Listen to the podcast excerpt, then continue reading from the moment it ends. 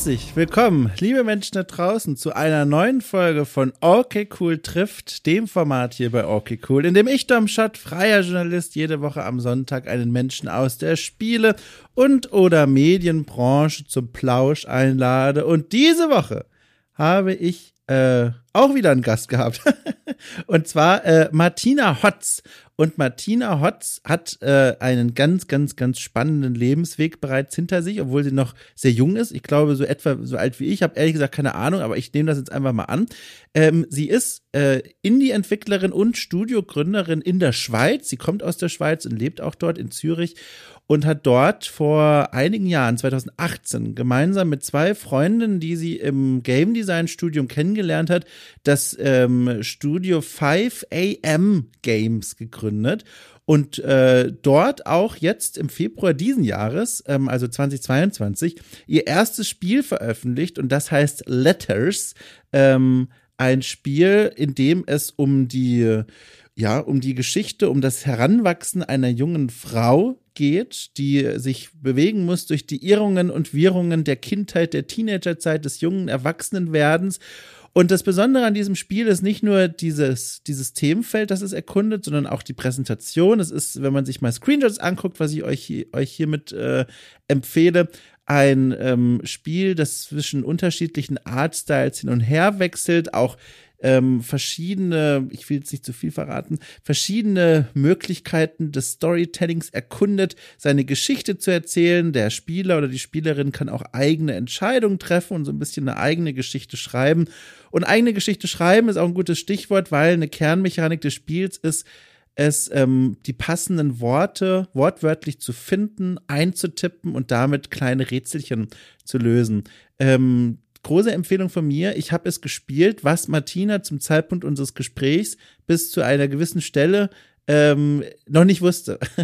ähm, aber es ist eine große Empfehlung von mir und deswegen haben wir natürlich auch über dieses Spiel gesprochen, aber auch wie sie, also Martina, eigentlich in die Spielebranche hineingerutscht ist, ähm, und das war tatsächlich ein ziemlich spannender Weg, den sie da hinter sich gebracht hat. Warum genau, darüber werden wir sprechen. Wir sprechen auch über ihre zukünftigen Projekte, wie sie sich eigentlich so ihren Berufsalltag orient, äh, organisiert. Und über unsere Ängste haben wir auch gesprochen. Ergab sie einfach so.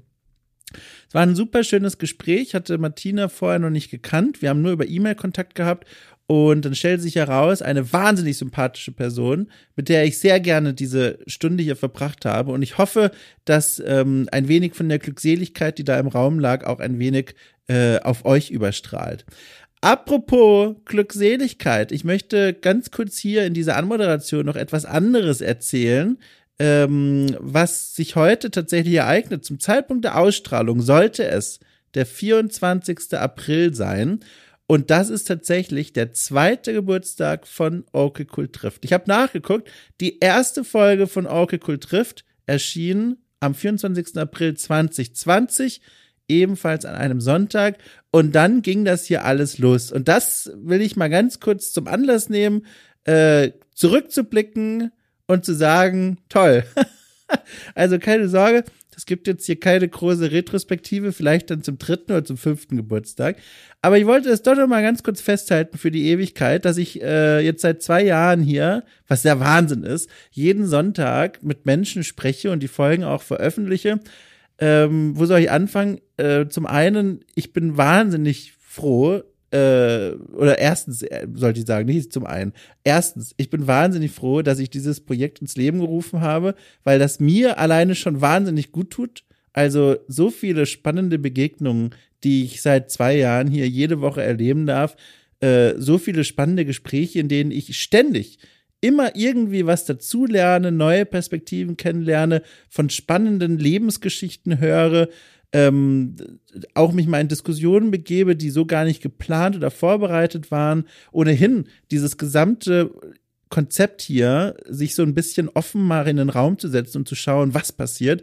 Das ist so schön. Das gefällt mir so gut. Ich glaube, okay, cool und okay, cool trifft ist, äh, gehört zu den besten Ideen, die ich jemals hatte. Sage ich jetzt einfach mal. Das kann natürlich auch bedeuten, dass viele Ideen in meinem Leben grundsätzlich eher doof waren. So könnte man es verstehen. Aber ich bin jetzt ohne Witz, ich bin sehr stolz drauf und es macht großen Spaß und ich finde es toll. Und das ist was, was ich aussagen möchte. dass dieses Format hier, dieses Herzstück von Okay Cool, so gern angenommen wird. Ich habe das schon in verschiedenen hinter den Kulissen ähm, Podcast-Folgen erzählt, ähm, dass dieses Format hier eines ist, das Woche um Woche immer noch wächst. Ähm, mittlerweile hören das pro Monat äh, 30.000 äh, Downloads, also das war wieder Quatschformulierung, 30.000 Mal werden pro Monat die Folgen mittlerweile runtergeladen ähm, mehr sogar noch, diesen, diesen Meilenstein haben wir schon überschritten. Und das ist einfach der Wahnsinn. Ich hätte das nicht gedacht. Das Ganze wurde ja mal aus der Not heraus geboren. Ähm, damals vor zwei Jahren, als die Pandemie an der Tür anklopfte und so langsam sagte, hallo, ich bin wohl etwas länger hier. Da war das hier so eine Idee gewesen, mich selbst vor der Vereinsamung zu schützen und mir zu sagen, okay, ich spreche jetzt einmal jeden Sonntag mit Leuten aus der Branche und guck mal, was bei rumkommt. Und dass sich das halt so fortsetzt und ich da seit seitdem ohne Pause immer eine Folge veröffentlichen kann, das ist was Schönes. Ähm, möchte die Gelegenheit, glaube ich, auch nutzen, den ganzen Gästinnen der ganzen Jahre mal ein Dankeschön auszusprechen. Ohne die ging es ja auch gar nicht. Ähm, von Angela Merkel abgesehen haben bisher alle Menschen zugesagt und an Angela Merkel bin ich jetzt auch wieder dran. Jetzt, wo sie ja etwas mehr Zeit haben sollte. Mal gucken. Ähm, und das ist einfach schön. Es ist einfach schön. Und natürlich auch das ganze auch coole Universum, das seitdem herum entstanden ist. Es gibt ja mittlerweile noch eine ganze Reihe anderer Formate, die erscheinen jeden Freitag für alle, die okay cool mit knapp fünf Euro auf Steady unterstützen. Ne? Da sind Reportageformate dabei, Diskussionsformate, äh, Nostalgieformate, wenn man so möchte. Und alles, was mir sonst so einfällt. Und die Pläne für die Zukunft, die werden nur noch mehr und nicht weniger. Und das ist einfach schön. Ich weiß noch, das möchte ich auch noch sagen, vor zwei Jahren, als ich da diese Idee zu dieser Podcast, ja, was weiß denn ich, Podcast-Format, so, dass ich die Idee zu diesem Podcast-Format hatte, das war so ein schöner Tag, da war ich zu Gast äh, eingeladen, ähm, im Saftladen in Berlin, ein Indie-Entwicklerkollektiv. Und da habe ich mich zum Interview verabredet mit Stefan Hövelbrings, der dieses postapokalyptische Rollenspiel Death Crash ähm, jetzt kürzlich veröffentlicht hat und damals noch dran gearbeitet hat seit über sieben Jahren. Und ähm, mit ihm wollte ich eigentlich sprechen, um dann einen Artikel für Okay Cool draus zu machen. Und während des Gesprächs habe ich dann gemerkt, boah, also ich erfahre hier so viel. Es ist fast zu schade, wenn das niemand diesen Raum verlassen wird, weil das alles gar nicht in den Artikel reinpasst. Und das war auch so ein Gedanke, ähm, warum ich auf diese Idee des Interviewformats hier gekommen bin. Und dann halt natürlich noch diese Pandemie vor der Tür. Und die beiden Dinge kamen dann zusammen. Und das äh, überwältigt mich immer noch, was daraus gewachsen ist in den letzten zwei Jahren. Ähm, wie, wie schön es einfach ist zu merken, wie dieses Projekt angenommen wird und äh, wie viel Unterstützung ich auch bekomme. Also nicht nur finanziell, sondern auch ähm, durch liebe Mails, durch liebe Nachrichten, durch, äh, durch, durch Menschen, die diesen Podcast weiterempfehlen. Äh, auch ganz magisch. Mittlerweile muss ich den Leuten per Mail gar nicht mehr so häufig erklären, was okay cool eigentlich ist. Die kennen das oftmals schon oder es stellt sich heraus, dass Leute, von denen ich nie gedacht hätte, dass sie jemals sich für meine Arbeit interessieren, dann sagen, ja, höre ich schon seit Monaten diesen Podcast. Es ist auch überwältigend und das ist wunderschön und äh, ich freue mich einfach. Es ist einfach toll, was soll ich sagen? Ich freue mich, ich bin glückselig. Okay, cool, das ist genau das Richtige für mich und die Ideen, die ich habe. Und ich bin froh, dass das Leute sich anhören und mittragen und mir ab und zu dann sogar noch ein paar liebe Zeilen schreiben oder knapp fünf Euro in die Monatskasse werfen. Es ist der Knaller. Was soll ich sagen? Ich bin gerührt und freue mich. Ich überlege gerade, soll ich noch eine kleine Ankündigung machen? Könnte sein, dass das jetzt zu diesem Zeitpunkt schon erschienen ist. Ähm, nö, lass ich mal. Also, ich sag mal nur so viel, weil ich gerade nicht weiß, weil ich nehme das jetzt ein paar Tage vor dem zweiten Geburtstag auf. Ähm, es gibt Pläne, jetzt rund um dieses Jubiläum eine Formaterweiterung von Cool trifft an den Start zu rollen. Eine Formaterweiterung, von der ich schon ganz, ganz viel gesprochen habe, nämlich Cool trifft wieder. Ähm, Gespräche mit Gästen, die bereits mal hier waren um darüber zu reden, was sich seit ihrem letzten Besuch eigentlich so getan hat. Äh, wann genau die erste Folge, die jetzt bereits schon abgedreht ist, erscheinen wird, weiß ich noch nicht, aber haltet mal die Augen offen, auch das wird passieren. So, und die Ohren übrigens, ist ein Podcast. Damit sage ich Dankeschön nochmal. Ähm, wie gesagt, viel passiert in den letzten zwei Jahren. Dieser Podcast war eine Konstante und wird es auch weiterhin bleiben. Ich fürchte übrigens auch in Zukunft, dass diese Anmoderationen wieder etwas ausufender sein werden. Ähm, ich kündige ja hier immer gerne die Gäste an und die Themen, über die wir sprechen, um schon mal so ein bisschen den Ton zu setzen. Aber wisst ihr was? Ich habe Lust bekommen, wieder mal ein bisschen mehr in dieser Anmoderation über allerlei und die Welt zu sprechen. Das hatten wir eine ganze Weile. Dann habe ich irgendwann damit so ein bisschen aufgehört, ohne Grund. Und jetzt merke ich, habe wieder ein bisschen Lust bekommen darauf. Naja, ich merke schon, wenn ihr da draußen schreit und sagt bitte nicht, dann schreibt mir eine Mail, aber es wird sich wahrscheinlich trotzdem nicht ändern.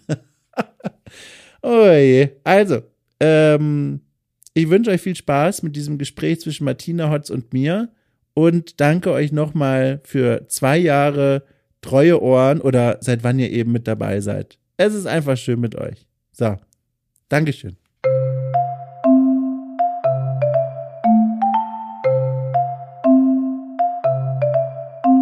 Und noch eine Sache, dass du dich nicht wunderst. Ähm, die Folgen, die dann da jetzt jeden Sonntag erscheinen und zu der du ja dann auch gehören wirst, ähm, die ist immer so ein bisschen zweigeteilt. Es gibt am Anfang eine Anmoderation und dann mhm. das eigentliche Gespräch. Und, und du willst, Anmo dass ich dich unterbreche? wenn ich es schon weiß, dass oh, du das nachher machst, oder? Oh, sehr gut. Oh, oh, oh, sehr gut. okay, du weißt es schon. Alles ja, klar. normalerweise unterbreche ich Leute nicht, aber sehr du hast schön. mal gesagt, du willst, dass man das macht. Also. Ach toll, du hast ja wirklich schon reingehört. Ja, ja. Ach toll. Ja, okay, dann ist ja alles geklärt. Wunderbar. Ähm, dann, dann nehme ich mal hier noch kurz einen Schluck von meinem Tee und dann habe ich direkt eine Frage für dich. Achtung. Mhm. Und zwar, ich bin furchtbar neugierig, ähm, wie gerade eigentlich so heute ist, äh, was ist heute Mittwoch, ne? Heute ist Mittwoch. Ja. Wie sieht denn heute dein Mittwoch so aus? Weil das Einzige, was ich von deinem beruflichen Alltag weiß, ist jetzt dadurch, dass wir jetzt im Mitte April sind, das Einzige, was ich weiß, ist, es ist jetzt knapp zwei Monate her oder ein bisschen mehr als zwei Monate, dass euer Spiel Letters erschienen ist. Und das ist das Einzige, was ich weiß. Und davon ableitend würde ich mir so gerne mal vorstellen können. Wie sieht denn jetzt gerade aktuell heute so dein Arbeitsalltag aus?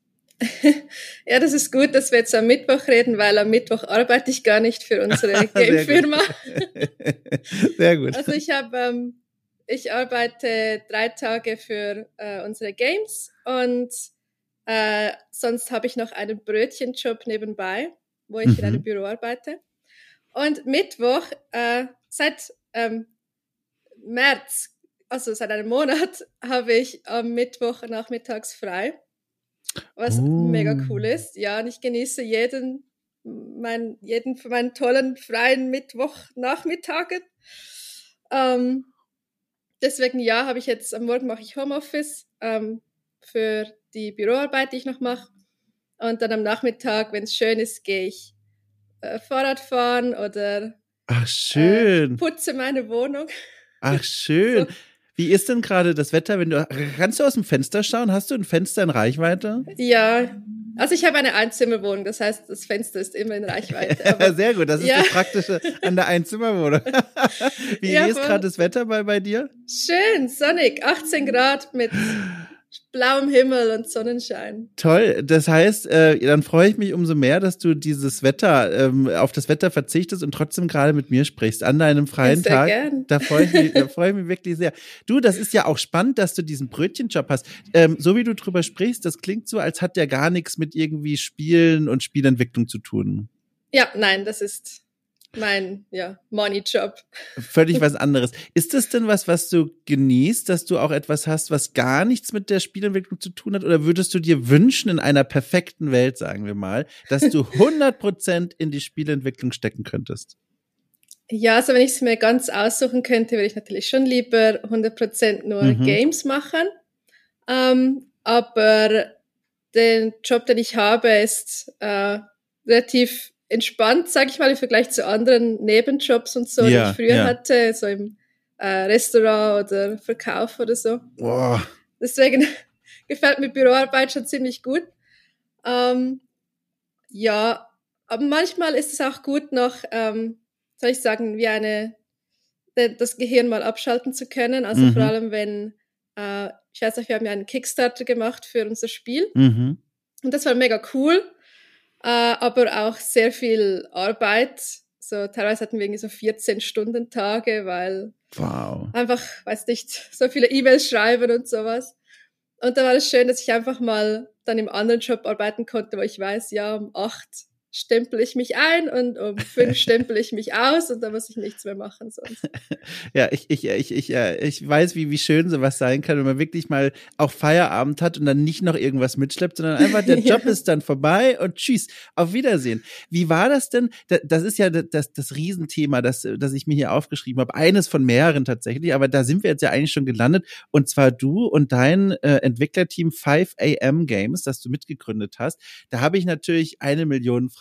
Ich fange mal ganz grundlegend an, weil auch das konnte ich gar nicht so gut nachrekonstruieren. Wie ging das denn eigentlich alles los? Ich weiß, du hast äh, studiert und in deinem Studium schon zwei Personen kennengelernt, mit denen du dann dieses äh, Studio gegründet hast. Aber ich lasse dich das am liebsten mal selbst erzählen, weil ich da auch nichts Falsches sagen will. Also, wie ging das eigentlich alles los und warum hast du gesagt, so, jetzt gründe ich einfach mal ein Entwicklerteam? Ja, genau. Also ich habe mit, äh, wie du richtig gesagt hast, mit Selina und Alexandra zusammen studiert. Wir haben in Zürich Game Design äh, studiert. Mhm. Und dann hat Alexandra schon im allerersten Projekt, im allerersten Semester ein Prototyp gemacht von einem Spiel, in dem man ähm, durch Text geht und da Worte verändert und Worte braucht, um Rätsel zu lösen. Mhm. By the way, das ist auch die Mechanik in unserem Spiel. Ja. Sonst ja, hat diese Aussage nicht. Ich, ich, ich hoffe, in Zukunft Dom wird das in der Anmoderation erklären. Wenn nicht, dann habt ihr es jetzt gehört. genau. Ähm, auf jeden Fall mit der Mechanik, die wir nachher auch in unserem finalen Spiel benutzen. Ähm, und wir fanden das halt so cool, dass wir ähm, in den Sommerferien dann gesagt haben, so, jetzt nehmen wir das und jetzt machen wir da einen richtigen Prototypen raus.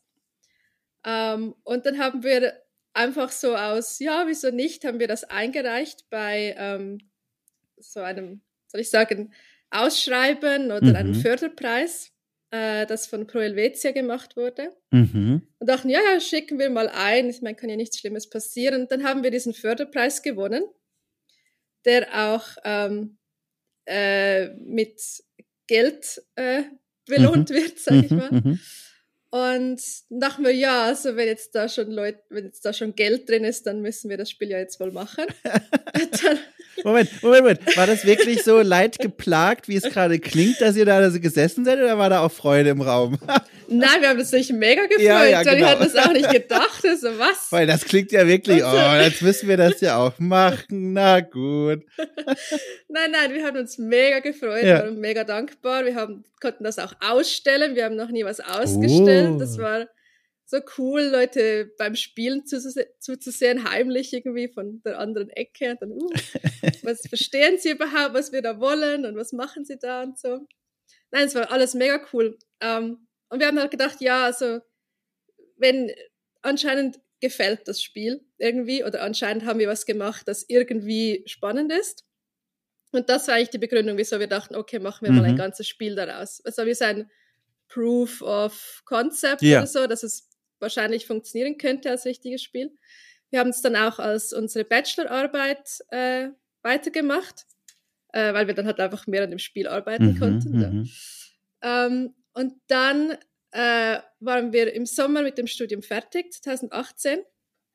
Dann haben wir einen Platz gewonnen mit dem Spiel oder als Team in einem schwedischen so Indie Dev Accelerator Program, wo mm. man sieben Wochen in einem wunderschönen Wald in Schweden an seinem Spiel arbeiten konnte, wow. Kost und Logis bezahlt. Also Mit anderen Leuten zusammen? Also sind genau, da noch an ah. ja, quasi von der ganzen Welt sind dann Indie-Teams da. Wir waren, ich will jetzt nicht zu lange überlegen, aber halt so ein, eine Handvoll Teams, ja, zehn ja. oder so. Wow. Mega cool, mega schön.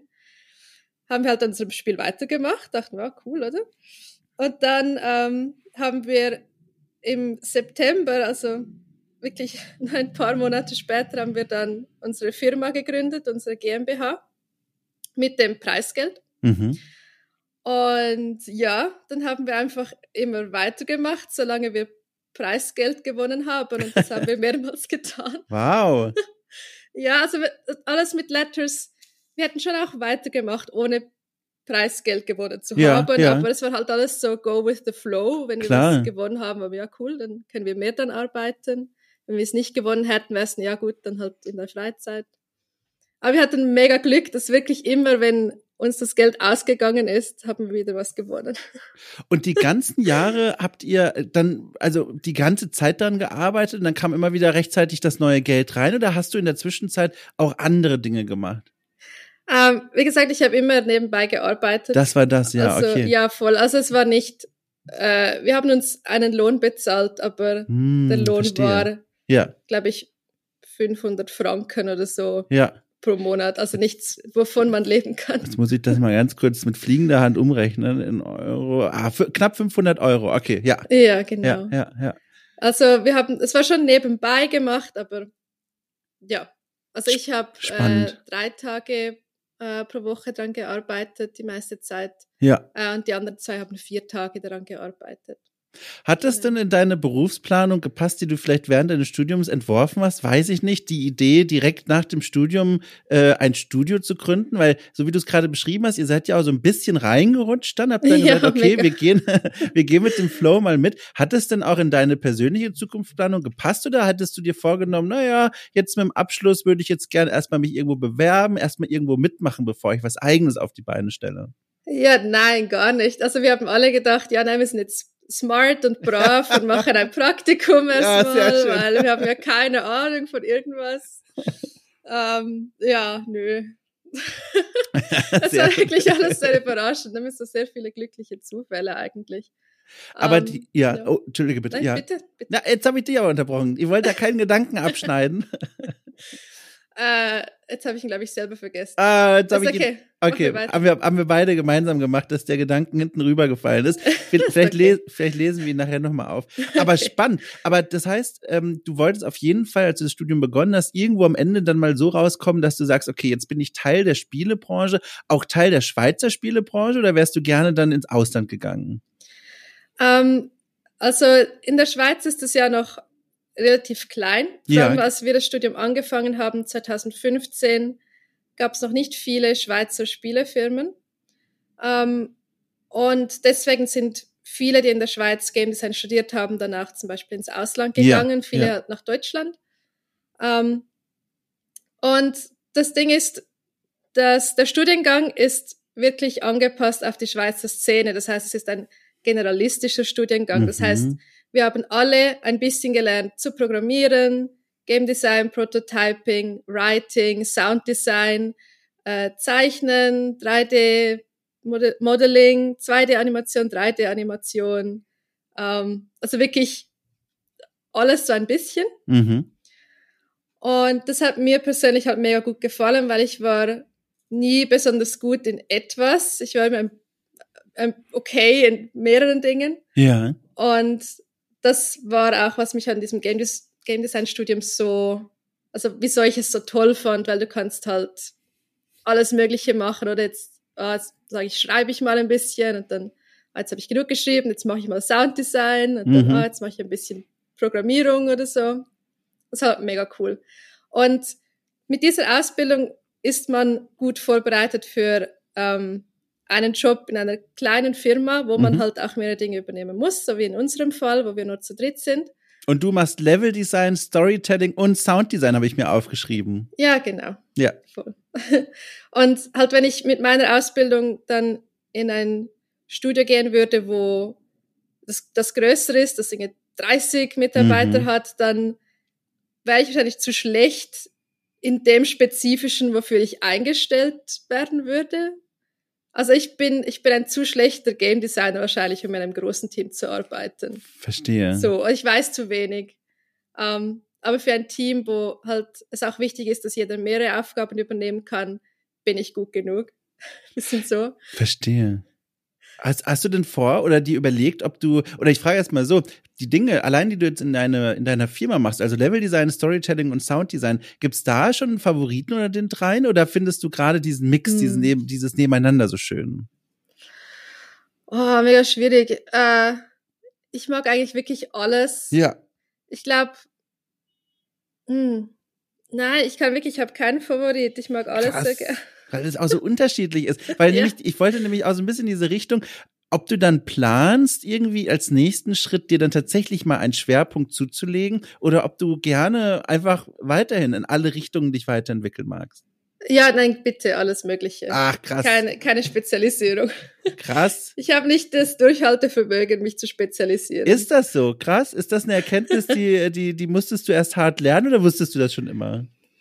Ähm, ja, wie gesagt, ich war schon immer ein Fan von Hobbys, wo man viele verschiedene Dinge machen kann. Ja. Äh, also zum Beispiel habe ich lange Cosplay gemacht, halt weil ich da Ah. mal irgendwie Rüstung bauen kann oder ich kann nähen oder ich kann malen oder ich kann schminken oder ich kann Perücken stylen oder Ja. so. Es hat immer was anderes.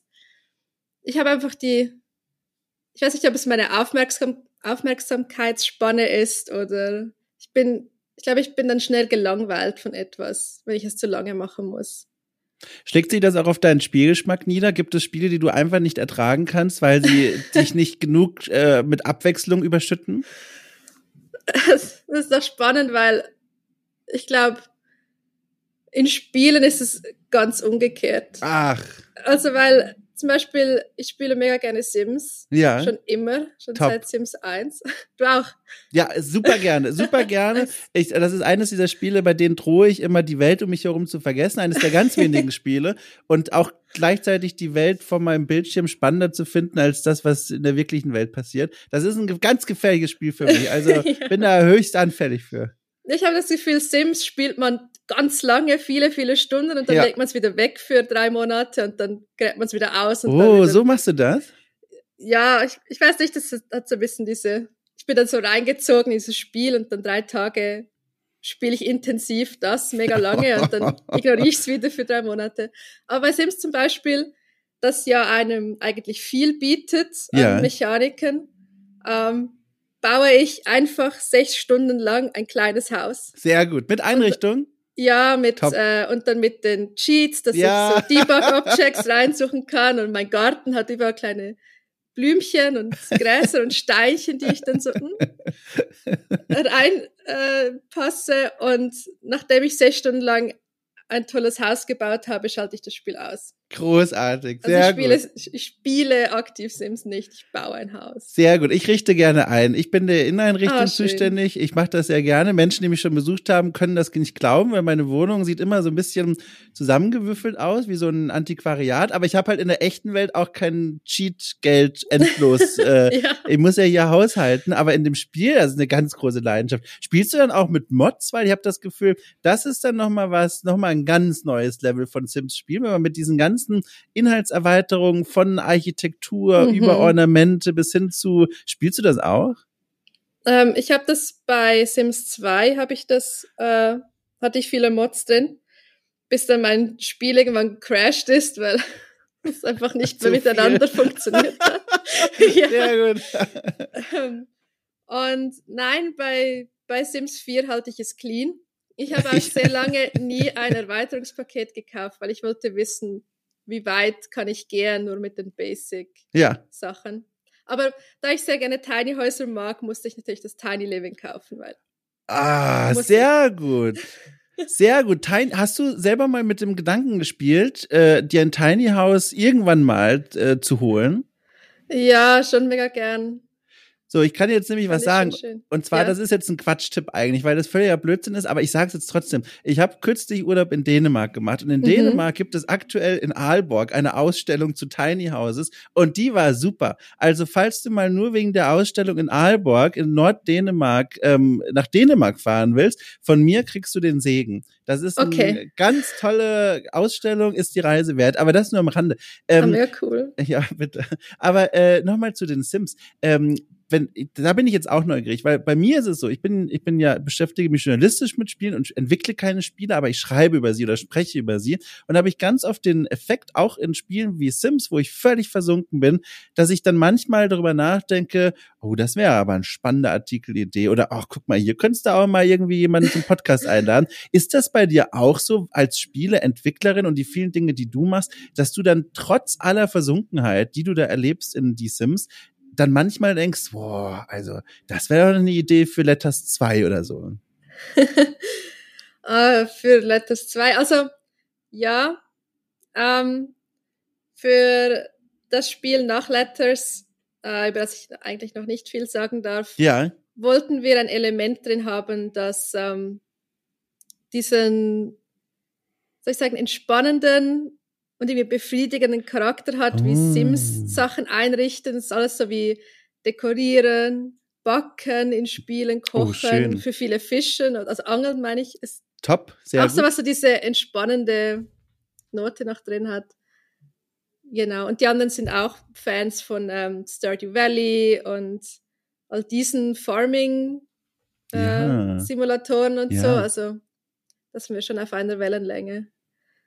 Das ist total spannend. Ich werde nachher nochmal fragen zu dem Nachfolgeprojekt. Keine Sorge, da kannst du mich dann nochmal abblocken und sagen, ich darf nicht drüber sprechen. Darf aber, ich nicht? aber du hast da schon, da lässt, da blickt nämlich was durch, was ich mir hier auch aufgeschrieben habe, was mir bei der Recherche begegnet ist. Und zwar, dass da, dass ihr offenbar ein ganz starkes Leitbild habt, was ihr an Spielen entwickeln wollt. Auf eurer Homepage habe ich gefunden, ähm, dass ihr quasi Kernwerte für eure Spiele und eure Arbeit, die ihr macht, formuliert habt. Und die drehen sich zum Beispiel um die Begriffe Inklusivität, Verantwortung übernehmen. Da schreibt ihr zum Beispiel, unterhaltsame Geschichten zu erzählen, ohne unnötige Gewalt.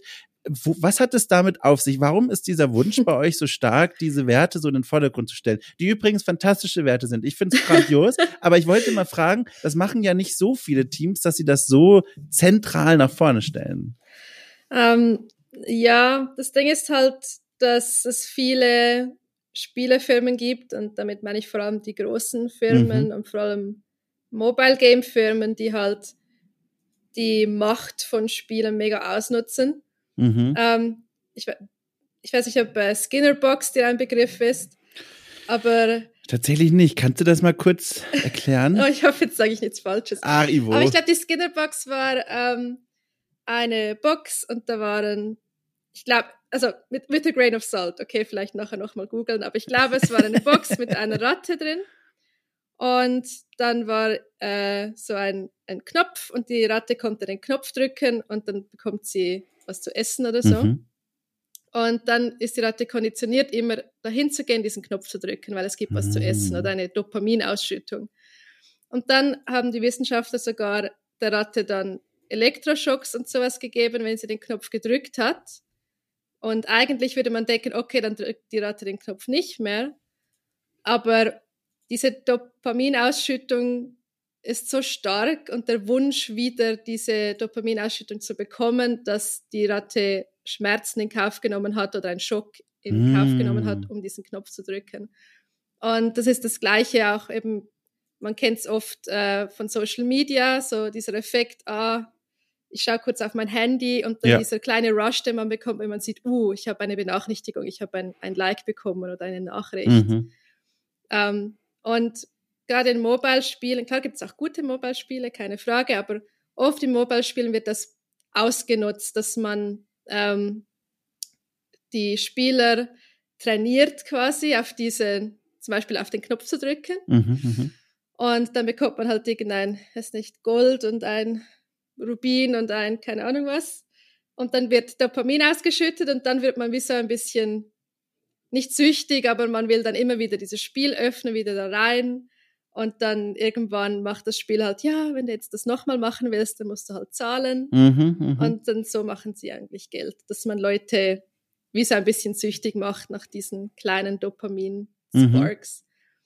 Ähm, und das geht hin bis zu, äh, ich weiß nicht, ob das noch existiert, aber es war auch in den Medien ist das rumgegangen, ein Mobile-Spiel für Kinder, wo man irgendwie so ein Dorf hat, das man verteidigen muss. Und für die, man kann um die Ressourcen spielen an einem einarmigen Banditen. Ah, okay. Und das ist für Kinder und Glücks es ist Glücksspiel Ja, ja. für zehnjährige Kinder und das ist natürlich überhaupt nicht okay. Ähm, aber weil die Kinder nicht echtes Geld bekommen können, zählt es nicht als Glücksspiel, Ja, sondern sie mhm. geben echtes Geld rein und bekommen dann äh, Tierfutter oder was weiß ich, Mhm. Mhm. Edelsteine. Und das finden wir halt mega, mega schlimm. Ähm, und wir finden, man soll diese Macht, die Games, Games haben, durch ihre Interaktivität nutzen, um wenigstens eine, eine schöne Geschichte zu erzählen oder um Leute mit etwas zu unterhalten, das sie dann nicht einschränkt in ihrem, ihrem Alltag oder so. Ja. Dann, ja. Ist das denn äh, etwas, was in der Schweizer Games-Branche etwas ist, was genauso äh, kritisch gesehen wird? Äh, oder ist das was, wo es auch viele Stimmen gibt, die sagen, naja, aber es funktioniert ja, man verdient ja damit Geld und muss ja auch Geld verdienen, um Teams ernähren zu können. Wie ist denn mhm. da so ein Stimmungsbild? Bist du da so drin in der Szene, um da so ein bisschen was weiterzugeben? Also ich kenne halt vor allem äh, Indies, also kleine Studios. Ja. Ähm, und von dem, was ich gehört habe, sind die auch nicht Fan von dem Zeug und von ja. den Boxen und diesem Ganzen. Ja, verstehe. Ja. Und jetzt gibt's noch was anderes bei euch im Team, was ebenfalls, und da muss ich ja eigentlich fast schon sagen, leider was Besonderes ist, ihr seid ein reines Frauenteam. Ähm, mhm. Da frage ich mich auch, steckt dahinter eine ganz bewusste Entscheidung oder ergab sich das einfach durch das Studium? Und vor allem, hast du denn bei der Entwicklung, bei der Arbeit jetzt schon gemerkt, dass sich daraus irgendwelche besonderen Vorteile ergeben, dass ihr eben ein reines Frauenteam seid?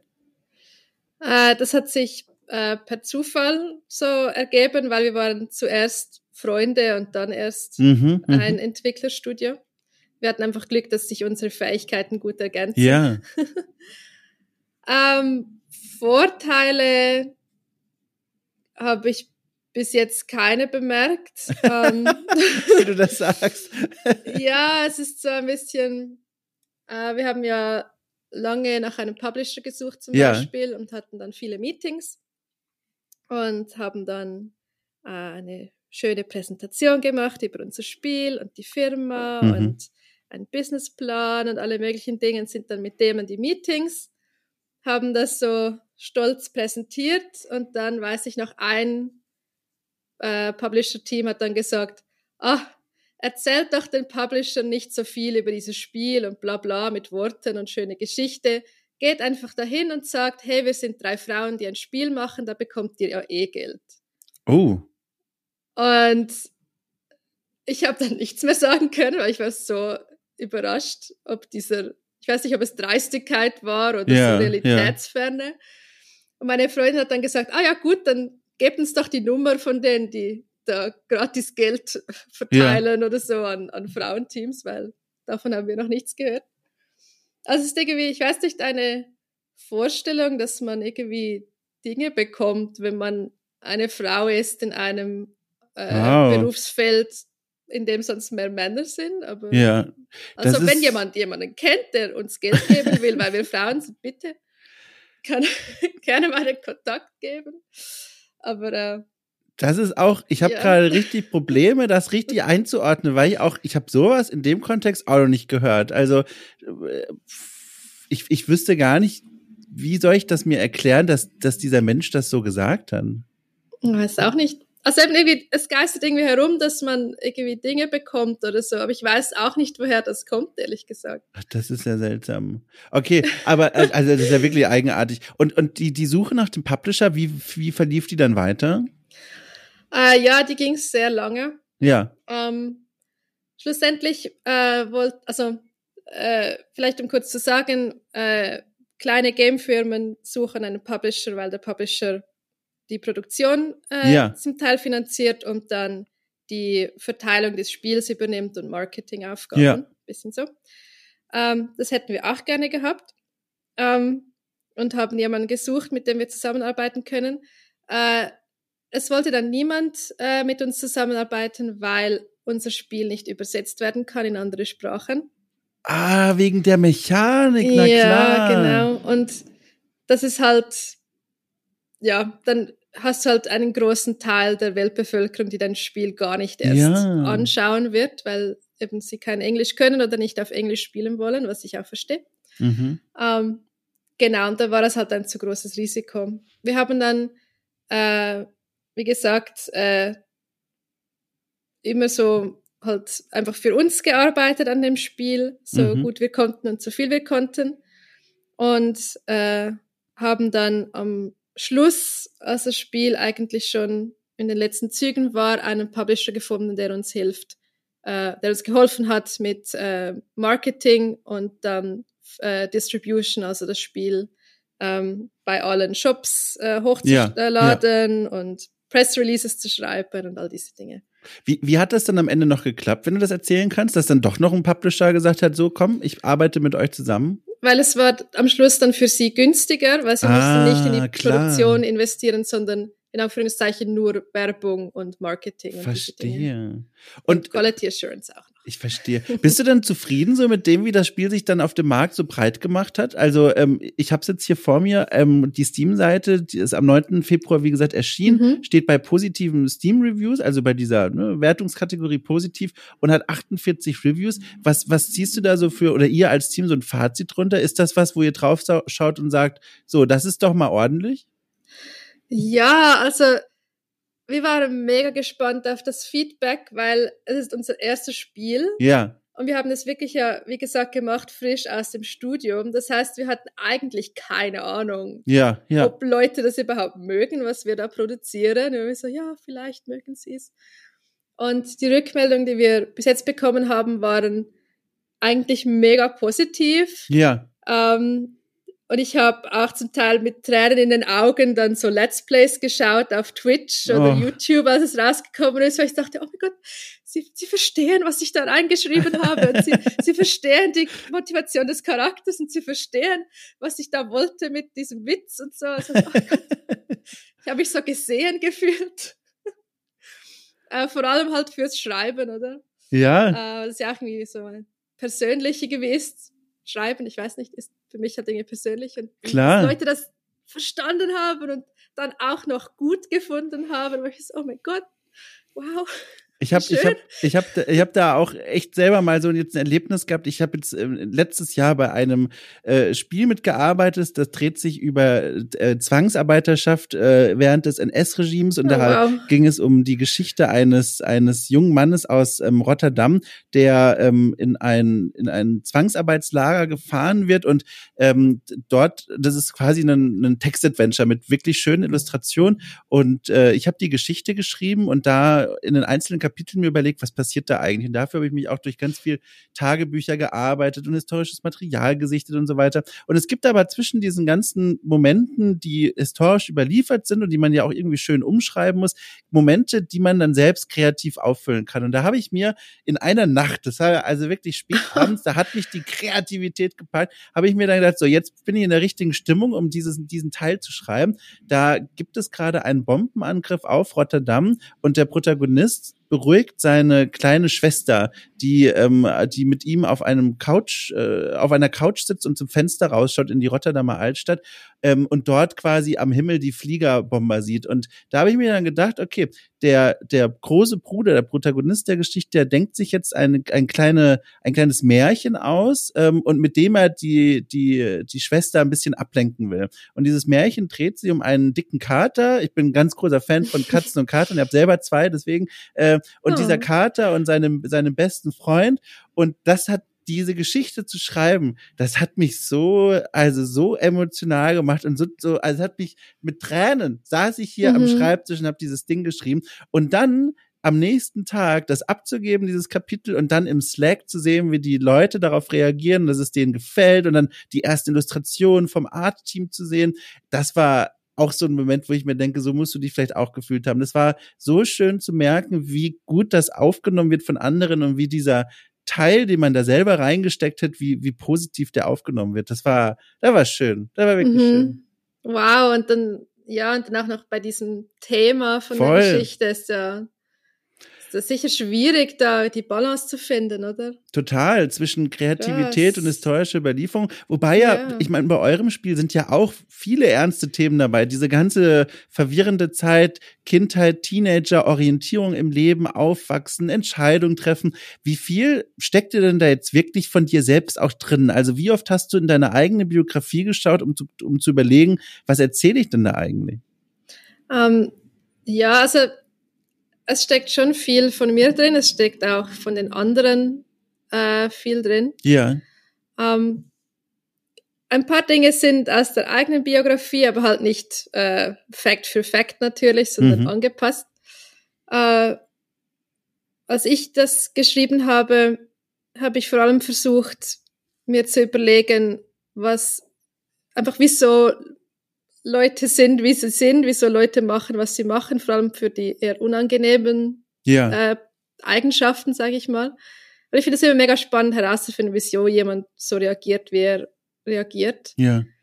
Und ich habe dann wie so pseudo-psychologische Profile gemacht für, mm. für die Hm. Charaktere und dann ähm, habe ich einfach die miteinander interagieren lassen eigentlich oder reagieren lassen auf was passiert. Ähm, und klar in diesen, sag ich mal, Personen oder in diesen Eigenschaften stecken, steckt entweder ich selber drin, Mhm. äh, also Methoden, die ich habe, um auf Dinge zu reagieren oder Gründe, wieso ich so reagiere, wie ich reagiere, oder halt von Freunden oder von der Familie so kleine Fetzen, die ich irgendwie bedeutsam fand und die ich da irgendwie dann reingeschrieben habe. Das ist ja wirklich. Hast du dann, wenn du sagst, von den anderen im Team stecken da auch äh, Teile drin, Geschichten drin?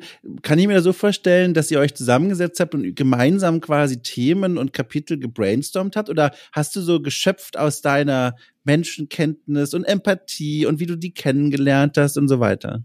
Wir haben wirklich viel zusammen angeschaut. Also Ja. auch jetzt, wir sind, wir äh, arbeiten zusammen alle in einem Büro und wir sind eigentlich immer im Gespräch. Also wenn es wie Mhm. eine Stunde lang ruhig ist, dann ist es selten. Also wir tauschen uns immer aus, wir sagen auch, was wir gerade machen.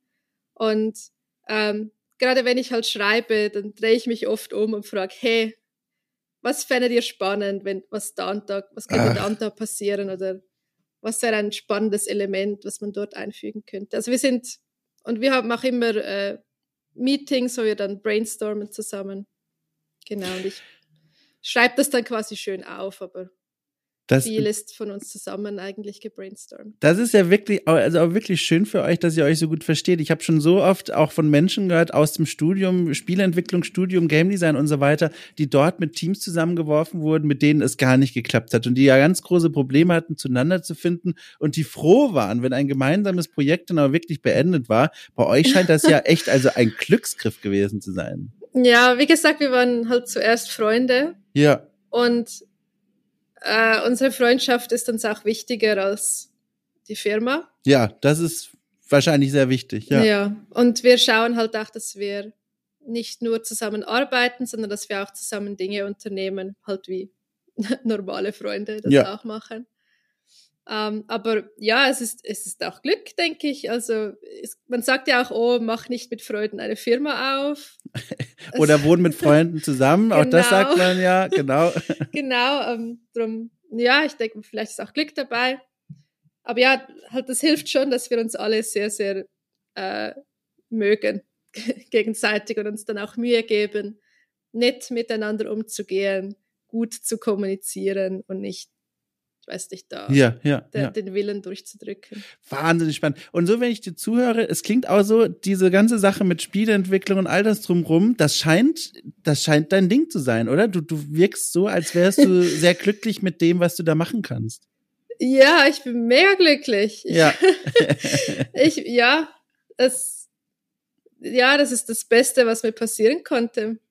Hätte es denn auch was anderes werden können? Gab es mal Momente in deinem Leben, wo du gesagt hättest, boah, also eigentlich, weiß ich nicht, wäre ich lieber, pff, keine Ahnung, irgendwas anderes geworden? Ja, ich hatte ähm, als, als Kind zum Beispiel, ich hatte nie einen Traumberuf. Ach, Ich wollte nie, das hat mich nicht interessiert, was die Erwachsenen machen. Und viele Kinder wollen ja gerne halt schnell erwachsen werden und so. Das hat mich überhaupt nicht interessiert. Ich fand, ah, die meisten Erwachsenen sehen gestresst oder unglücklich aus. Geh zu, zurück in den Wald und spiel dort ein bisschen. Ähm, und dann als Teenager habe ich das, war ich auf dem Gymnasium, mhm. weil äh, ich wusste auch nicht, welche Lehrstelle ich mir hätte suchen sollen. Das hat mich Mhm. nichts interessiert oder nichts, wofür Leute Geld zahlen würden. ähm, und auf dem Gymnasium hatte ich halt dann mehr Zeit, dachte ich, zu überlegen, was ich will. Ähm, ich bin dann da rausgeflogen äh, im fünften Jahr. dachte ich, oh, rausgeflogen sogar. Ja, ich war nicht so gut in der Schule. Also die haben nicht, also du hast nicht irgendwie ein Verbrechen begangen, sondern. Nein, nein, ich war zu schlecht. Ach so. und und Ja, wie, ging, nein. wie, wie ging's von da weiter dann? Ja, dann ähm, dachte ich, okay, jetzt musste ich mir eine Lehrstelle suchen. Ja, Und wir haben bei uns so, also gibt es vielleicht überall so Berufsberatung, ja, ja, ja. bin ich dahin und habe ich da so Persönlichkeitstests gemacht und jenstes Zeug und dann nach Wochen von Testing und ah, was könnte ich machen, ist genau ein einziger Beruf herausgekommen, der mich vielleicht interessieren würde und das war Hundefriseur. No. Und ich, und ich, so, ich meine, ja, also ich mag schon Hunde und so, aber du, das was? ist, es lohnt sich darüber mal nachzudenken, ja. finde ich eigentlich. ich meine, ich mag Hunde, aber ich hatte nie einen Hund. Ich habe doch keine, okay. Und ähm, ich wusste nicht mal, dass das ein Lehrberuf ist. Wahnsinn. Und ich, ja, ich war da nicht so glücklich mit dieser Auswahl. Und dann war ich halt so in meiner Quarterlife-Crisis mit, was war ich da? 17 oder so. Dachte ja. oh Gott, was mache ich denn? Ich muss mir Geld verdienen. Und dann Freunde von mir, die das Gymnasium fertig geschafft haben, waren in einem Vorbereitungskurs für die Kunsthochschule bei uns in Zürich. Mm. Und die haben mir dann halt erzählt, was sie machen. Und es klang so toll. Also sie haben gesagt, ja, dann, äh, ich habe irgendwie mit Ton gearbeitet, dann habe ich gemalt, dann habe ich animiert am Computer. Ich so, oh mein Gott, das will ich auch. Ich muss da auch hin. Ich habe keine Ahnung, welchen Beruf ich da nehmen werde, aber irgendwas dort. Und dann musst du aber natürlich das Gymnasium abgeschlossen haben, um da hinzugehen. Ja. Ich dachte, Mist. und dann habe ich recherchiert und habe ich gesehen, es gibt äh, ein Gymnasium für Erwachsene, äh, wo man drei Jahre quasi Schule hat und dann ah. hat man eine ah. gymnasiale Maturität am Schluss. Da dachte ich, okay, das mache ich. Aber für diese braucht man eine abgeschlossene Berufsausbildung. Oh. Da dachte ich, ah. Mist, das habe ich auch nicht. und dann habe ich gegoogelt, die kürzeste Lehrausbildung in der Schweiz. Nein, sag jetzt nicht Hundefriseur. Nein, leider nicht. und damals war medizinischer Masseur die kürzeste Nein. Ausbildung, die hat nur zwei Jahre gedauert. Ist aber eine war dann eine vollständige Lehre quasi. Da dachte ich, gut, gehe ich dahin, werde ich jetzt Masseur. Und dann habe ich das gemacht, ich habe es gehasst und ich musste, in, da musste ich sogar in einen anderen Kanton ziehen, oh, also ziehen und da ein Praktikum absolvieren im Krankenhaus und das habe ich auch gehasst. Und ich dachte immer, okay, nur für, für diesen Vorkurs. Ich brauche alles für diesen Vorkurs. Also ich habe zwei Jahre Lehre gemacht, fertig. Dann habe ich drei Jahre Gymnasium gemacht. Das war toll. Ich mochte das Erwachsenengymnasium. Es war viel einfacher als das Ah, der, also der Schwierigkeitsgrad war dann tatsächlich mit ausschlaggebend. Ja, oder vielleicht einfach, weil ich nicht mehr 15 war. Ja, vielleicht ja, hilft ja, das ja. auch. Das hilft ich. wahrscheinlich auch, ja. So, Prioritäten und so. Ja. You know.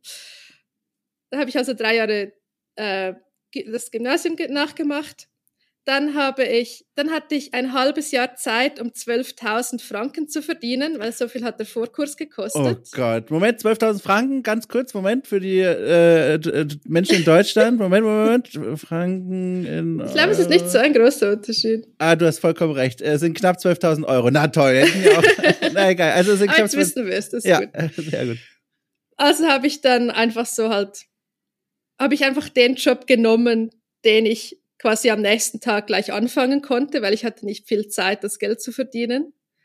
Und da habe ich äh, Schlittschuhe vermietet für Was? ein paar Monate. Das ist ein Fiebertraum, dieses Gespräch mittlerweile.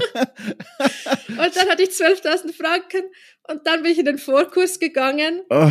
und ich war so glücklich, in diesem Vorkurs zu sein und nicht mehr ähm, Schlittschuhe zu vermieten, weil inzwischen hat sich herausgestellt, dass ich äh, eine soziale Angststörung habe. Ah. Und mit Kunden und, Kunden und Patienten zu arbeiten, war für mich der Horror. Nicht, weil sie gemein waren oder so, aber ich hatte Angst, etwas falsch zu machen. Klar. Das heißt, ich war immer hardcore gestresst, jeden Tag in diesen anderen Jobs. Und da war ich so glücklich, als ich dann in diesen Vorkurs gehen konnte und auch mit Ton und Malen und Computer ja. und lalala äh, habe dann auch meinen Nebenjob gefunden, den ich jetzt immer noch habe im Büro, wo ich keine Kunden sehe. Sehr gut, ja. Die mir Angst machen. Und war ich noch viel glücklicher. Und dann war halt die Frage, okay, was studierst du jetzt? Dann dachte ich, Mist, ich habe gar nicht überlegt, was ich überhaupt studieren will. Ich würde einfach in den Vorkurs. Ey, du bist ja so lustig, ey. dann, ah, sag ich Mist. Und dann war ich wieder mega gestresst und hatte wieder meine Quarter-Life-Crisis. Und dann haben Selina und Alexander gesagt, ja, wir, ich war mit ihnen eben schon im Vorkurs. Ja. Und die haben gesagt, ja, wir studieren Game Design. Nicht so, als ich war ein mega äh, World of Warcraft Nerd in der Zeit. Ich so, was? Das kann man studieren? Da? so, ja. Und dachte ich, nein, aber das, da verdiene ich doch kein Geld mit, das zahlt mir doch niemand. Und dann habe ich aber mit äh, Abgängern von diesem Studiengang geredet und die haben gesagt, ja, du kannst auch für ein Architektenbüro 3D-Visualisierungen machen oder du kannst in die Werbung gehen. Irgendwas findet sich dann schon und das war mir dann gut genug zu sagen, okay, dann mache ich jetzt Game Design. Und dann habe ich Game Design gemacht und da war ich noch viel, viel, viel glücklicher.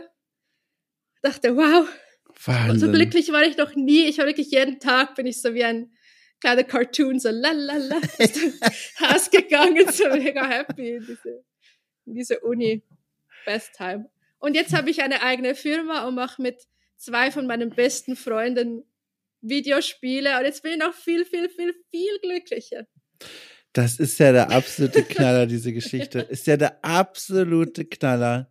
Und ich bin auch so wahnsinnig beeindruckt, diese, dass du das dann durchgezogen hast, diese zwei Jahre, was Praktikum und Ausbildung und dann nochmal Gymnasium.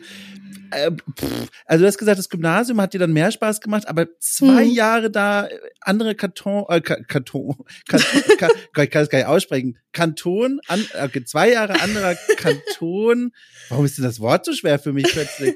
Also Kanton, ähm, und dann auch noch was gemacht, was dir nicht Spaß gemacht hat. Wie hast du dich denn durch diese Zeit gebracht? Immer mit dem Gedanken, naja, du weißt ja, wo du damit hingehen willst. Ja, ich hatte keine andere Wahl. Krass. als das zu machen, weil ich, ich hatte, ich wusste nicht, was ich sonst machen würde. Und man kann ja nicht, also ich konnte nicht nichts äh, machen, Ja. Das geht ja nicht. Ähm, dann dachte ich, ja, ich einfach Zähne zusammenbeißen und durch. Aber es war schon eine Zeit mit vielen Panikattacken Klar, und klar. Stress und Hauptsache überstehen. Das klingt Aber- jetzt so dramatisch. Es war Nein, nicht schlimm. nicht. Es war ein, eine gute Arbeitsstelle. Ich will Ja. jetzt nicht so klingen. Es war einfach für mich persönlich, Nee, nee, ich weil glaube, mein Hirn funktioniert, wie es funktioniert, war es unangenehm. Genau, ich glaube, dass das kommt auch ziemlich gut rüber, wie du das meinst. Also ich kann, ich, ich kann das auch soweit ich kann äh, nachvollziehen, warum, woher diese Schwierigkeit dann gekommen ist. Und dann umso schöner, dass dann jetzt oder auch auf dem Weg zu deinem jetzigen, äh, zu deiner jetzigen Berufssituation, dass dann alles einfacher wurde, weil ich denke jetzt zurück an das, was du am Anfang des Gesprächs erzählt hast, diese Sache in, Schw in Schweden zum Beispiel, wo ja auch ein Dutzend Teams waren. Da sind ja auch wieder eine Menge Leute auf einem Fleck. In Schweden kannst du ja dann auch nicht einfach sagen, Leute, es reicht mir, ich gehe jetzt nach Hause. War, war das dann alles einfacher, weil du ja quasi was gemacht hast, was dir so viel Spaß gemacht hat?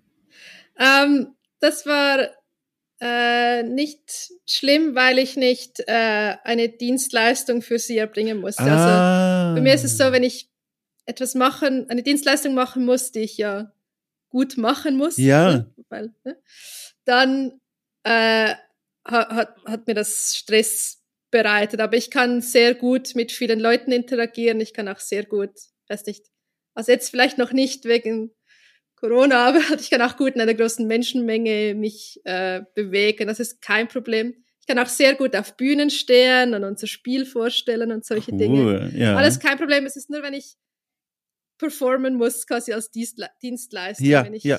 ja. Genau, das ist das Problem. Ah, ich verstehe. Äh, jetzt Und Straßenübergänge. Ich weiß nicht wieso. Fußgängerstreifen. was? Also du hast, wie stelle ich mir das vor? Stell dir vor, wir würden jetzt an der Straße stehen, die Ampel geht auf grün. Was passiert?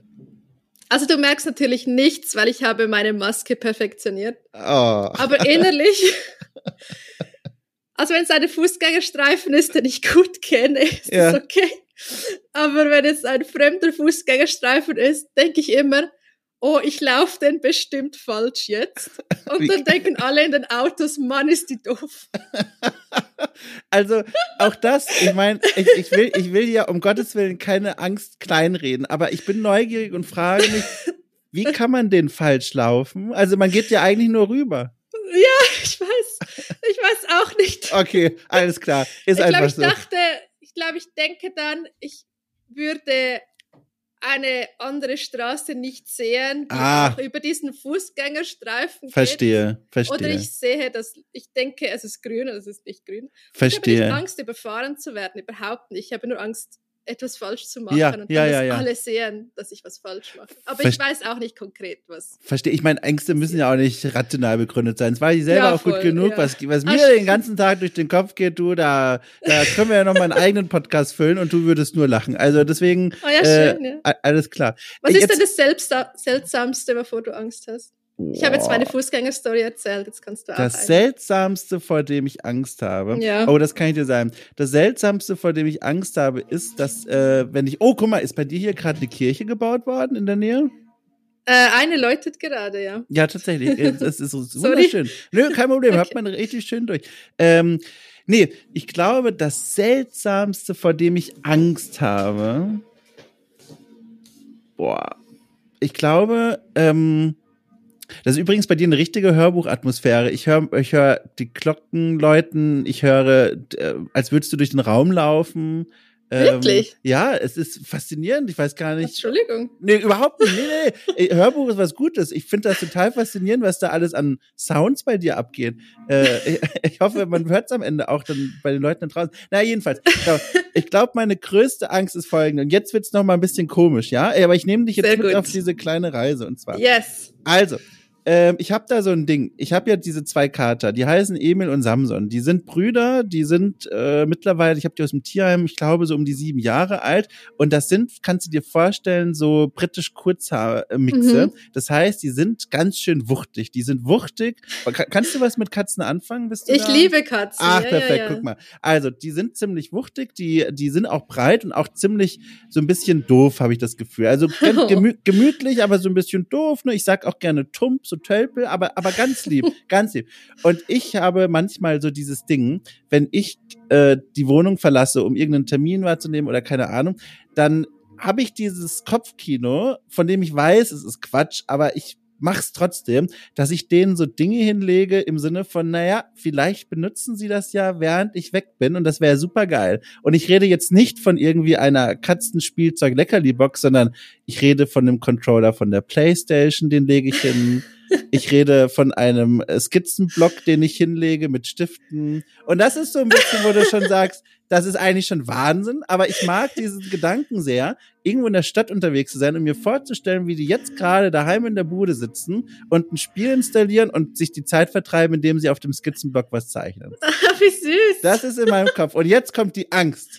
Es Ja. gibt Tage, an denen bin ich im Stress und vergesse denen die Sachen rauszulegen. Und dann denke ich mir, mein Gott, die werden sich zu Tode langweilen, sie werden sauer sein, sie geben mir eine schlechte Bewertung, sie werden ihre Köfferchen packen mit so kleinen Reisestickern drauf und dann gehen, in dem Moment, wenn ich die Tür öffne. Das ist Oh manchmal nein. eine Angst, die ich mit mir herumtrage. Und ich glaube, die ist angemessen blödsinnig. Sehr wundervoll. Das ist eine sehr schöne Geschichte.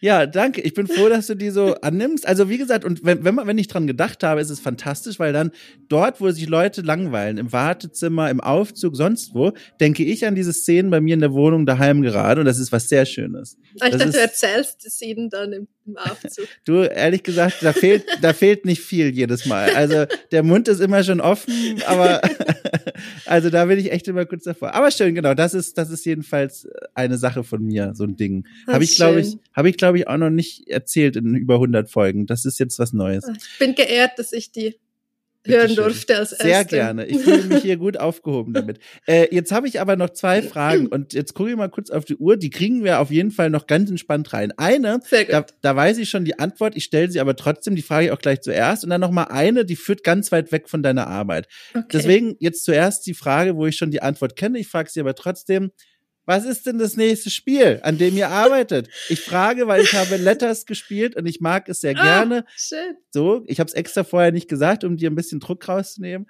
Äh, ist schon okay. äh, ich habe es gespielt und ich mag das sehr gerne und mein Gott, äh, ich kann ja schon verraten, wir werden an späterer Stelle nochmal über das Spiel ausführlich sprechen, aber alleine das Mm. Art-Design, das ist halt einfach so geil. Also ich bin da einfach, ich, ich mag's. Ich mag, was ihr gemacht habt ähm, und deswegen bin ich natürlich auch aus dieser Perspektive neugierig. Was, was kommt denn als nächstes? Was kannst du mir denn sagen? Das darf ich doch nicht sagen. Du bist doch Mitgründerin, du kannst doch selber entscheiden. Na, also, okay, warte, ich überlege, was ich sagen kann. Ich kann sagen, dass es wieder süß wird. Schön, bin ich an Bord. Dass es äh, halt unseren seltsamen Humor drin hat. Ist gut. Vielleicht um zu sagen, im anderen Spiel waren sehr viele schlechte Wortwitze drin. Ich bin Fan von Wortwitzen, deswegen hast gut. du mich gewonnen damit. Also, genau. Ähm, und ich kann sagen, dass es vielleicht um das Thema Freundschaft gehen wird. Oh, mhm. okay, alles klar. Und dass es vielleicht, vielleicht in den Schweizer Bergen spielen wird. Sehr schön. Ein Ort, ja. den ich nicht so gut kenne. Da wäre ich natürlich auch nochmal hoch interessiert daran. Also vielen Dank für die Infos. Ich hoffe, du wirst jetzt nicht aus der Firma rausgekickt, weil du mir das gesagt ja, hast. Ja, sehen wir dann.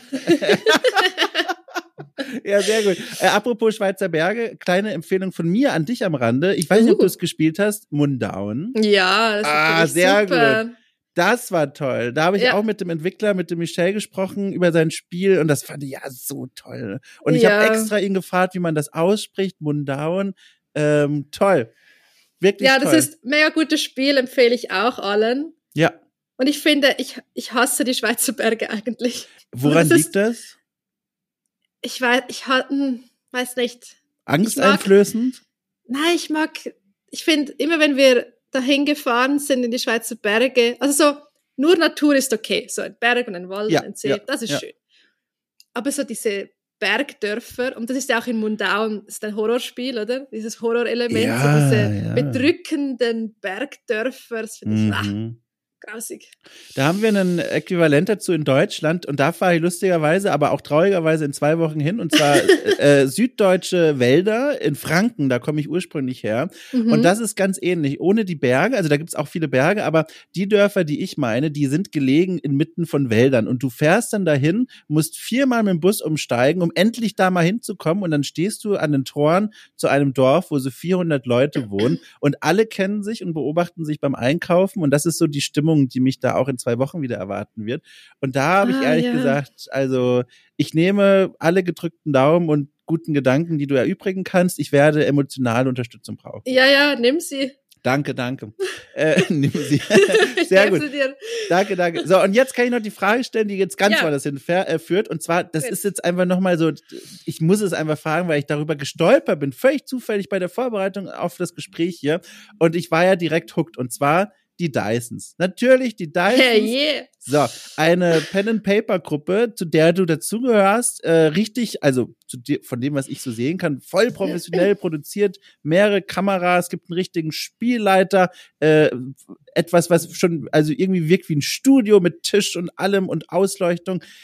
Ich frage jetzt einfach mal die ganz große Frage, was hat's denn damit auf sich? Wie kamst du denn dazu und was macht dir da so Spaß? Ähm, ich bin, also ich liebe ähm, Tabletop-RPGs, vor Top. allem D&D. Äh, Spiele ich schon sehr lange.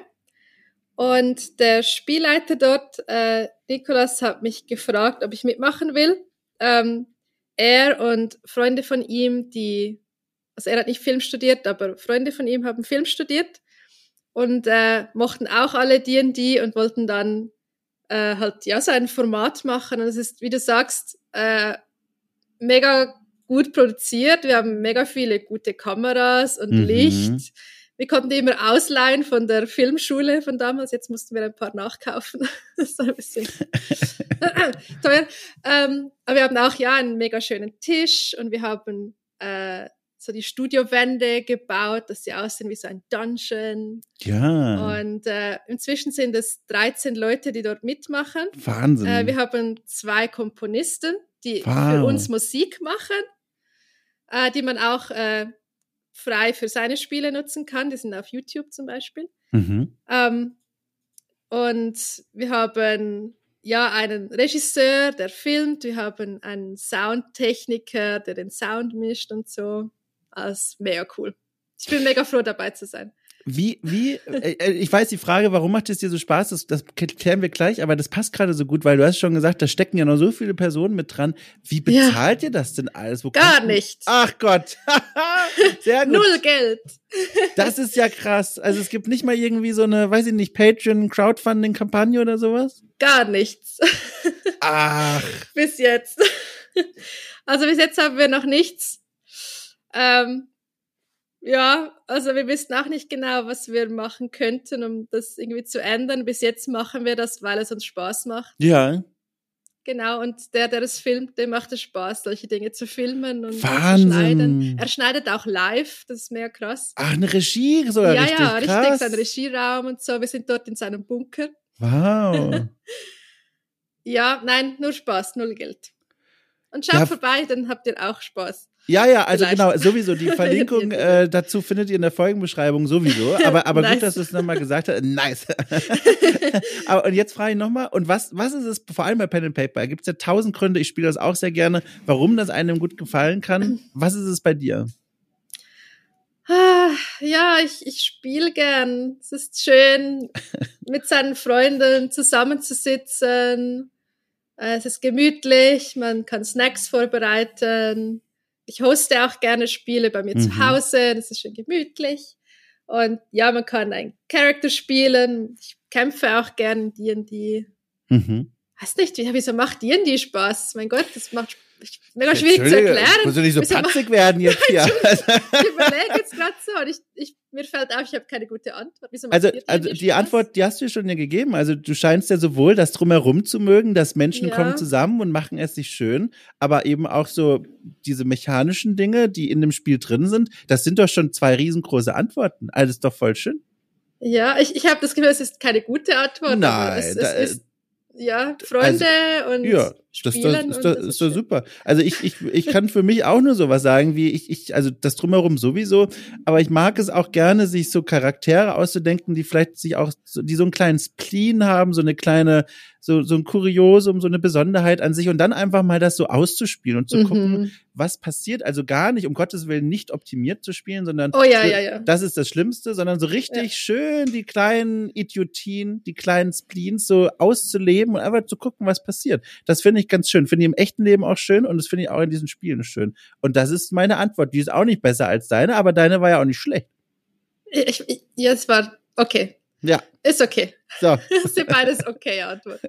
Aber es, es stimmt, ja, so, ich, ich spiele auch nie optimierte Charaktere, ich spiele immer meistens Vollidioten, das ist schön. Wie heißt denn dein, dein aktueller Charakter, den du spielst? Mein äh, Charakter heißt Glut Mullschaufler. sie, ist, sie ist ein Kobold-Paladin. Ja. Uh, und sie ist großer Fan von der berühmten Ritterin Titania Drachenherz und ihr Ziel ist es auch, ein Ritter zu werden. Das ist ein schöner Name und eine schöne Hintergrundgeschichte. Das ist ja. wirklich schön. Ich, ich teile jetzt noch zum Abschluss meinen Namen. Ähm, yes. Ich vergesse immer den Vornamen, ehrlich gesagt. ich weiß gar nicht warum. Ähm, aber ach doch, weil es immer Wein gibt zu den Spielabenden. Deswegen, mhm. äh, das ist, glaube ich, ein Grund. Er heißt glaube ich, Olaf Vollschlag. Und Olaf Vollschlag ist ein natürlich ein Zwerg und der hat eine lustige Entstehungsgeschichte, die teile ich hier noch kurz. Und zwar, mhm. ähm, der Spielleiter besuchte mich äh, hier äh, mit, mit seiner Freundin bei mir in der Wohnung und dann haben wir diesen Charakter zusammengebaut. Und ich bin immer so ein Zwergenhaut drauf Mensch. Ich finde das immer ganz sympathisch, so urige Zwerge, die so einen Humpen in der Hand haben, in die vorderste Reihe zu stellen, mit so einem kernigen Witz noch irgendwie, finde ich mhm. schön. Und dann hieß es aber, in der Gruppe gibt's leider schon genug Nahkämpfe, wir bräuchten einen Heiler. Und Heiler ist leider gar nicht mein Ding. Und dann habe ich mich aber überreden lassen und das ist auch cool, weil wir haben dann so eine, so eine, so einen Mix gefunden, ne, dass mein Charakter im Grunde ein Heiler ist, aber er heilt über die Ohrfeigen, die er austeilt. Das heißt, ich laufe rum und Ohrfeige Leute gebe Menschen einen Klaps oder Elfen oder was äh, und heile sie auf diese Weise. Und das ist ein Kompromiss, der mir sehr gut gefällt. Und, und das ist oder Vollschlag, Breitschlag, Vollschlag. Ich muss noch mal nachgucken. Ich bin so tief drin, ich habe den Namen vergessen, ich weiß es nicht. Sehr Aber genau, schön. ja, das ist die Geschichte. Also ich glaube, Olaf und Glut würden sich gut verstehen. Ich glaube auch, ich sehe hier Synergien, äh, die kann man nicht vom Tisch weisen. ja. Du, äh, vom Tisch weisen möchte ich auch Folgendes nicht. Das war eine wunderschöne Stunde. Das hat, das war super spannend, mit dir zu sprechen Ja, über deine, gleichfalls. über deine Arbeit und die Hobbys und das Leben drumherum. Das war, das war super spannend. Ich war auch echt gespannt, weil ich, ich kenne dich ja gar nicht. Also, ich kenne dich auch nicht. ja, ich weiß. Also, ich habe ja nur gemeldet mit dir bisher, aber äh, super, Ja. super spannend, super nett. Wie schön. Ich hoffe, es war nicht so chaotisch. Es hat mich Ah. sehr gefreut, dass ich kommen durfte. Ja, klar. Und gar nicht chaotisch. Hier ein roter Faden wurde gezogen. Die, alle, die was anderes behaupten, liegen falsch oder sch Okay. schreiben mir eine Beschwerdemail. Ich kümmere mich darum. Okay, gut. Ja, cool. Also, dann wünsche ich einfach von Herzen toi, toi, toi und viel Glück für das nächste Spiel, für das nächste Projekt äh, und auch sonst generell im Leben einfach, dass alles gut läuft. Vielen Dank. Ja, ich wünsche dir und deinen Katzen auch alles Gute und Danke. mach's gut im schlimmen Wald. Ja. Oh, vielen Dank. In zwei Wochen bitte. Äh, äh, Ja. Drück die Daumen. Genau, ich hoffe, du kommst wieder raus. Da. Danke. Ich gebe mir, ich gebe mir größte Mühe. Okay. Ja, cool. Dann wir, wir, ich sage einfach mal, wir hören uns und ich winke dir zu. Ich dir auch. Tschüss. Tschüss. Ciao.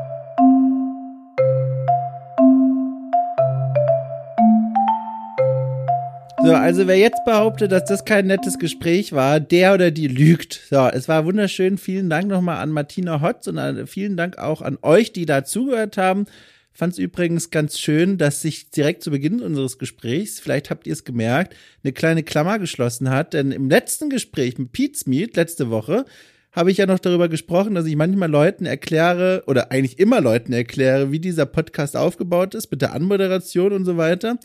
Und ich dann darauf hoffe, dass mich die Menschen unterbrechen. Das habe ich in der letzten Woche noch, au, jetzt habe ich mir den Kopfhörer geschlagen. Das habe ich in der letzten Woche noch erklärt. Und diese Woche hat Martina es direkt umgesetzt. Und das war einfach eine schöne Klammer, die sich da geschlossen hat. Habe mich gefreut. So. Yo, wo, wo sind wir denn? Am Ende dieser Folge. Also, das war's. Das war mal wieder eine weitere Folge. Kleiner Fun Fact übrigens. Jetzt, zu dem Zeitpunkt, wenn ihr diese Folge gehört habt, befinde ich mich immer noch im Süden Deutschlands und hoffentlich fast schon wieder auf dem Weg nach Hause in den Norden. Drückt mir die Daumen, dass ich da gut weggekommen bin. Ich erzähle gerne in einer der kommenden Folgen in der liebgewonnenen langen Anmoderation dann, wie es war, wenn ihr es wissen wollt. Aber auch sonst werde ich das tun. Die Zeit bis dahin könnt ihr euch vertreiben, indem ihr Sternchen für diesen Podcast verteilt auf Apple, iTunes, ähm, Spotify und so weiter. Und ihr könnt auch gerne mal gucken und überlegen, ob euch meine Arbeit knapp 5 Euro im Monat wert ist. Wenn ja, dann schmeißt dieses Geld gerne auf Steady ins Säckerl rein und könnt darüber hinaus euch dann nicht nur über ein gutes Gefühl in der Herz- und Magengegend freuen, sondern euch auch freuen über neue Formate, die damit freigeschaltet werden.